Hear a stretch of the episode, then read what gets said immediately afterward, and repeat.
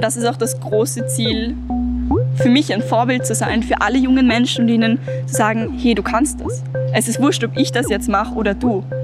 Aber verdammt nochmal, nutzt deine Stimme. Herzlich willkommen zu dieser Bonusfolge von Folgewirkung, dem Podcast des Klima- und Energiefonds. Mein Name ist Christoph Wager und ihr hört jetzt ein Gespräch, das ich mit Lena Schilling von Fridays for Future geführt habe. War eine große Sache.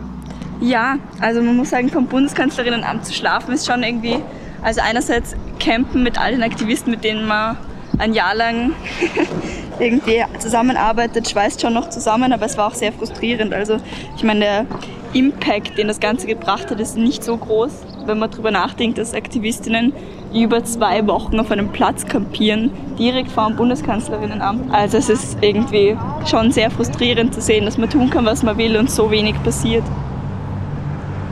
Mein Name ist Lena Schilling. Ich bin 19 Jahre alt und habe vor einer Woche maturiert und bin für Fridays for Future aktiv seit über einem Jahr und war von Anfang an eigentlich dabei. Genau. Es hat genau hier begonnen. Ähm, und es war sehr schön zu sehen, wie sehr das Ganze wächst. Also es waren am Anfang echt, keine Ahnung, 50, 100 Leute jede Woche und dann ist das sukzessive gewachsen, bis wir am 15. März letzten Jahres das erste Mal 15.000 Menschen waren. Dann ist das größer geworden und der, der Heldinnenplatz ist irgendwie der Ort geworden, wo aktivistische Menschen sich treffen. Und jetzt im Lockdown haben wir uns auch hier getroffen und Treffen abgehalten und so, um quasi das Ganze draußen zu machen, damit es okay ist. Und, und es ist eben ganz lange der Platz gewesen, wo man gewusst hat, okay, um 5 vor 12 am Heldinnenplatz stehen wir. Das war für alle klar und das war irgendwie auch sehr schön. Und ich bin gerade, wie ich hergegangen bin, vorbeigegangen und habe zwei alten Frauen zugehört, die irgendwie besprochen haben, ja, streiken die eigentlich noch immer? Und das ist schön, dass die Menschen sich genau daran erinnern und dass dieser Platz jetzt so, so eine schöne Bedeutung hat.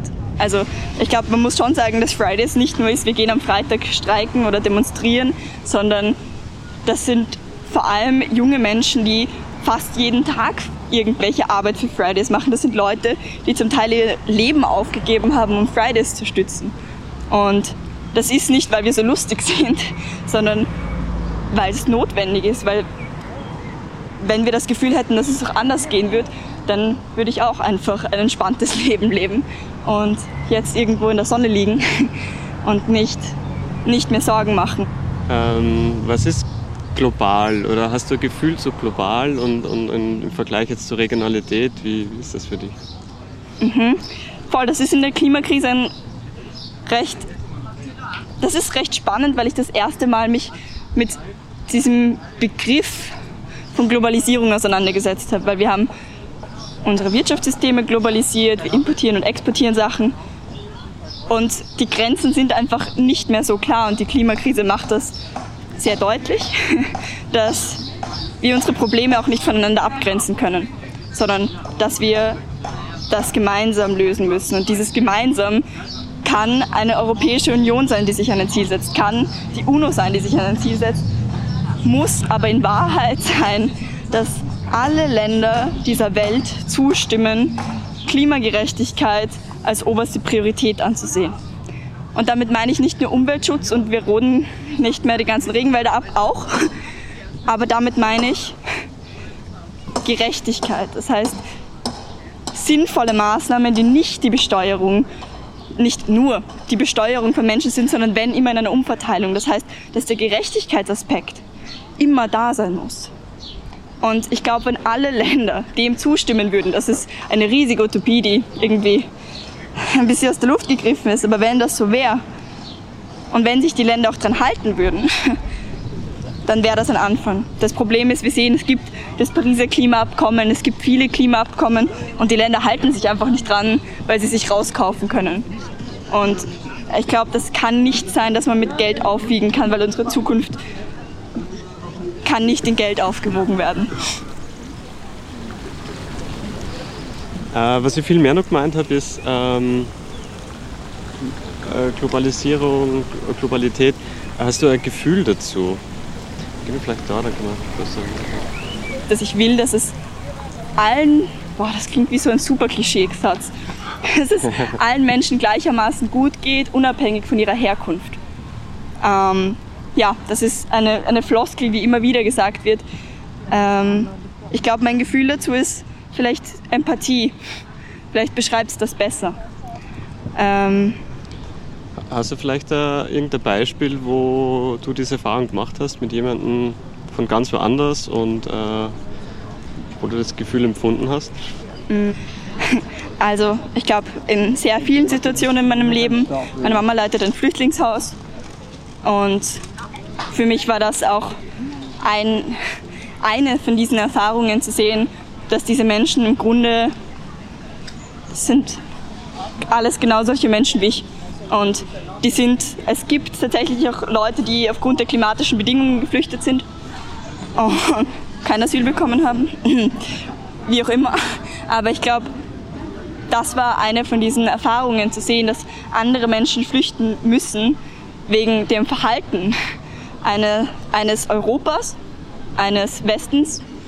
Mm. Dass das einfach wahnsinnig ungerecht ist. Und ich, ja, ich glaube, das ist die die Erfahrung, die man damit assoziieren kann. Oder glaube, was es halt auch ist, ist, dass wir jede Woche Telefonkonferenzen mit allen nationalen Initiativen haben. Das heißt, ähm, man, es gibt nationale Vernetzungstreffen und internationale Vernetzungstreffen. Und das heißt, es kommen einfach immer ganz viele Aktivisten zusammen, die für dasselbe Ziel kämpfen. Und das ist einfach auch was extrem Verbindendes. ist wahrscheinlich schwer für jemanden, der sowas nicht erfahren hat, ähm, nachzuvollziehen. Ich glaube auch und ich glaube, dass es auch das einfach ein Privileg ist, dass wir uns so gut vernetzt haben können und dass wir einfach so eine Möglichkeit haben, die Erfahrungen von anderen mitzukriegen. Und es wäre schön, wenn mehr Menschen einen Einblick in diese Erfahrungen hätten und auch das Gefühl dazu haben, dass wir, selbst wenn wir in Österreich sind, nicht alleine kämpfen. Wie spürt sich das an, ein Teil von was zu sein? Mm, sehr, sehr schön.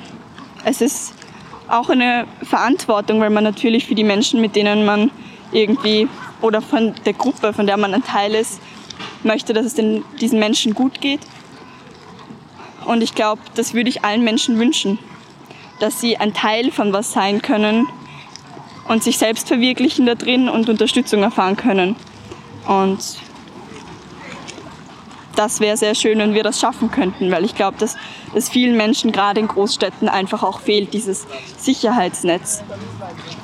Utopien werden ja am ehesten von der jungen Generation gefordert. Und übt das auch einen Druck aus, dass ihr jetzt Lösungen bringen müsst? Oder wie, wie siehst du das? Natürlich. Also ganz schwierig ist, sich abzugrenzen. Das heißt zu sagen, wir sind diejenigen, die die Wissenschaft verstärken. Wir sind diejenigen, die unsere Stimmen erheben für eine bessere Welt. Aber natürlich wird man dann immer nach Vorschlägen gefragt. Und ich finde auch zu Recht, wir müssen uns mit Utopien und Visionen beschäftigen.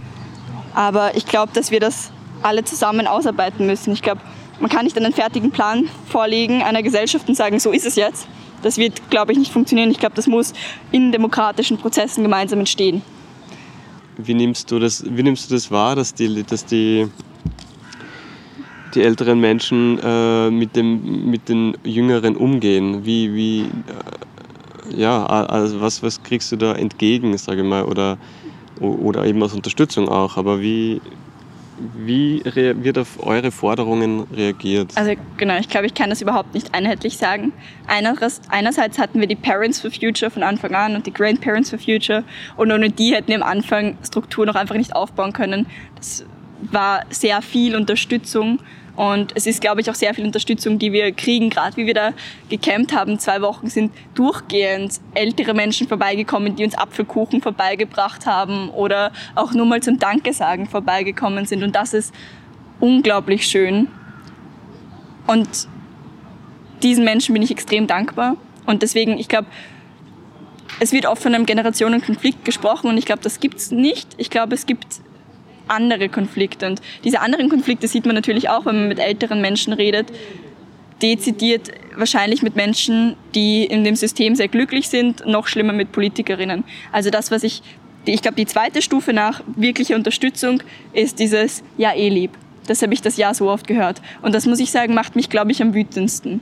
Das sind vor allem Politikerinnen oder Menschen in Machtpositionen, von denen ich denke, dass sie es in der Hand haben. Und die kommen zu mir und tätscheln mir auf die Schulter und sagen, toll macht sie das. Da denke ich mir, was soll denn das? Ich will doch nicht toll sein, ich will, dass ihr was tut. Ich mache das ja nicht um irgendwie, keine Ahnung, weil ich so lustig finde oder weil ich ein Danke von euch hören will, sondern weil ihr verdammt nochmal was verändern sollt. Das ist wirklich wahnsinnig frustrierend. Und das Dritte ist dann Menschen, ältere Menschen, die es ganz furchtbar finden. Also das gibt es auch. Und das sind wenig, also sind zumindest verhältnismäßig wenige, mit denen ich zu tun habe. ähm, Gott sei Dank. Aber auch das kann ich nachvollziehen. Das sind Menschen, die ihr Leben lang in diesem System gearbeitet haben und die jetzt nicht verstehen, warum die Jugend rebelliert. Und das sieht man in jeder Rebellion. Da gibt es immer die alteingesessenen Leute, die sagen, warum wollt ihr was ändern? Und das kann ich auch nachvollziehen. Also tatsächlich die Menschen, die mir einfach nur auf die Schulter klopfen und es in der Hand hätten, sind die, die mich wütend machen. Bei den anderen kann ich es ein bisschen nachvollziehen, auch wenn sie manchmal ein bisschen aggressiv werden. Versuch dir mal reinzuversetzen in diejenigen, die, äh, die auf die Schulter klopfen und sagen, mhm. eh lieb. Ich glaube, dass die Menschen echt oft glauben, das macht uns so viel Spaß. Oder wir machen das, weil wir Lust darauf, das ist für mich schwierig nachzuvollziehen, aber ich, wahrscheinlich, weil sie denken, wir haben da Lust drauf, das zu machen und wir wollen halt ein bisschen demonstrieren und Musik machen und ja, jetzt tut die Jugend wieder ein bisschen rebellieren so. Ähm, und klar kommt das aus einem Gedanken von, wir haben uns hochgearbeitet, wir sind in den Positionen, wir haben hart dafür gearbeitet und jetzt rebellieren die halt ein bisschen. Also klar ist das so ein bisschen ein Kleinmachen, vielleicht auch um sich nicht eingestehen zu müssen. Das ist immer, was ich hoffe. dass, dass, man, dass man das dann einfach klein macht und sagt, eh toll, damit man sich nicht ernsthaft damit befassen muss. Also ich glaube, das ist einfach auch ein bisschen ein Abwehrmechanismus, der wahrscheinlich ganz gut funktioniert für viele Menschen. Mhm, mhm. Verstehe. Ähm, jetzt habe ich gerade den Gedanken verloren.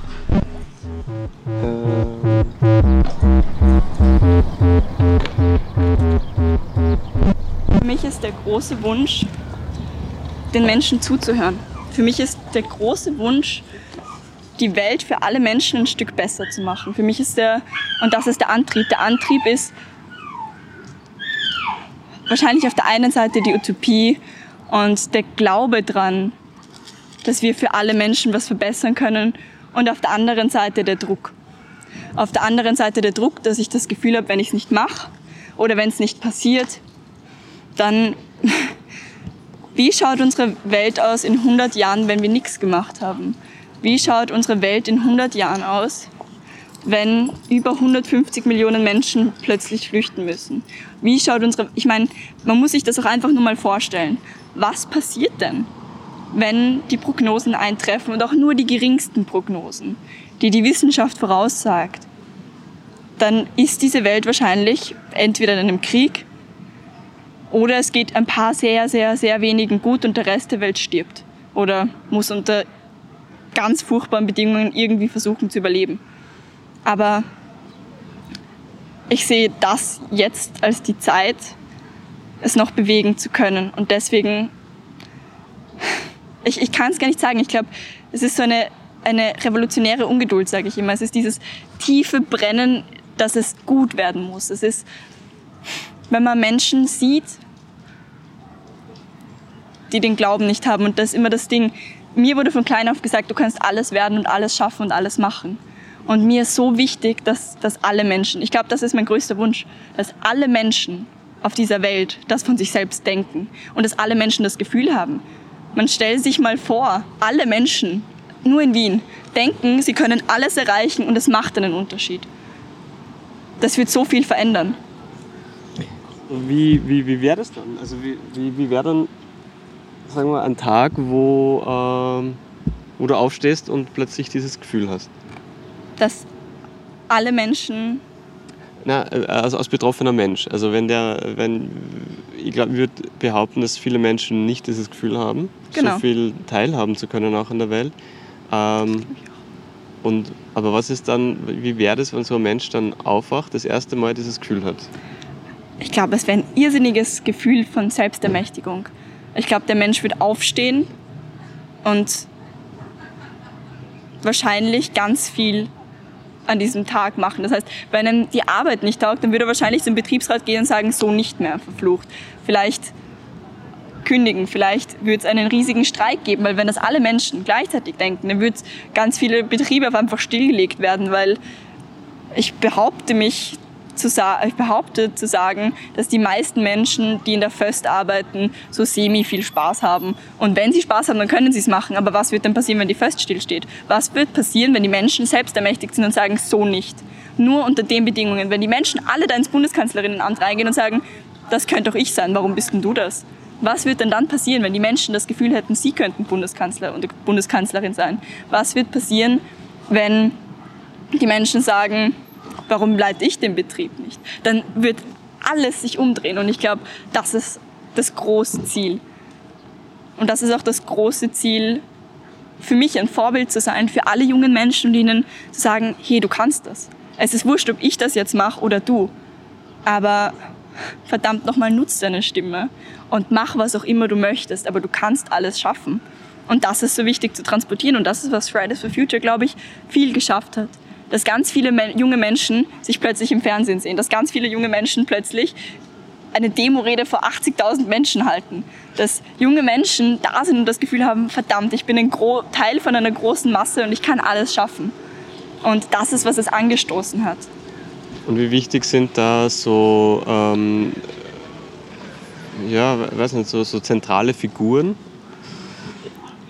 Das hat sich, da hat sich meine Meinung dazu auch geändert. Also ich habe am Anfang geglaubt, dass es das gar nicht braucht. Und das haben wir auch versucht. Also, und das versuchen wir noch immer, nicht eine, ein Gesicht aufzubauen oder keine Ahnung, sondern dass möglichst alle Leute, die in die Bewegung kommen, einfach die Chance haben, ihr Gesicht zu zeigen. Genau aus diesem Gedanken von Selbstermächtigung. Und mittlerweile ist aber klar, das wollen erstens gar nicht alle, weil vielleicht diese, das wollen einfach nicht alle Menschen machen und das ist auch okay. Und dass es sich da natürlich Sichter, Gesichter gebildet haben, die sich irgendwie rausgearbeitet haben, die einfach mehr Interviews zum Beispiel geben, aber dafür andere Menschen, die ganz andere Sachen machen. Also ich glaube, mittlerweile würde ich schon sagen, dass einige Menschen einfach mehr diesen Vorbildgedanken haben. Und das sind dann die Gesichter, die, die es halt auch einfach braucht. Das sind die Menschen, die dann in andere Schulen gehen und sagen, hey, du kannst das. Und das ist schwierig. Also ich habe vor allem viel versucht, auch in Mittelschulen zum Beispiel zu mobilisieren. Und man merkt, dass es schon einen enormen Unterschied macht. Also, dass die Leute dort noch viel weniger daran glauben, dass sie was bewegen können. Und ich glaube, das wäre das große, große Ziel auch fürs nächste Jahr für mich. Ähm, gerade den Menschen das Gefühl zu geben, hey, du kannst das auf jeden Fall auch ändern. Du kannst auf jeden Fall alles machen, was du willst. Und das Problem ist oft, dass gerade Leute, die in die Mittelschule gehen, halt auch oft das Gefühl von ihren Eltern nicht kriegen oder das Gefühl haben, dass ihre Eltern das auch nicht können. Ich glaube, gerade wenn wir unsere Eltern sehen, Dinge machen, die sie glücklich machen, oder wenn wir das Gefühl haben, dass unsere Eltern diesen Gedanken gepflanzt haben, dann ist es viel leichter. Aber wenn man in einem Job arbeitet, keine Ahnung, 60 Stunden die Woche und das keinen Spaß macht, wie soll denn das Kind glauben, ich kann alles machen, ich kann alles erreichen? Wie kann dann das Kind nicht glauben, ich werde genau so enden? doch das große Ziel, für mich ein Vorbild zu sein, für alle jungen Menschen und ihnen zu sagen, hey, du kannst das. Es ist wurscht, ob ich das jetzt mache oder du. Aber verdammt nochmal, nutz deine Stimme und mach, was auch immer du möchtest, aber du kannst alles schaffen. Und das ist so wichtig zu transportieren und das ist, was Fridays for Future, glaube ich, viel geschafft hat. Dass ganz viele junge Menschen sich plötzlich im Fernsehen sehen, dass ganz viele junge Menschen plötzlich eine Demo-Rede vor 80.000 Menschen halten. Dass junge Menschen da sind und das Gefühl haben, verdammt, ich bin ein Gro Teil von einer großen Masse und ich kann alles schaffen.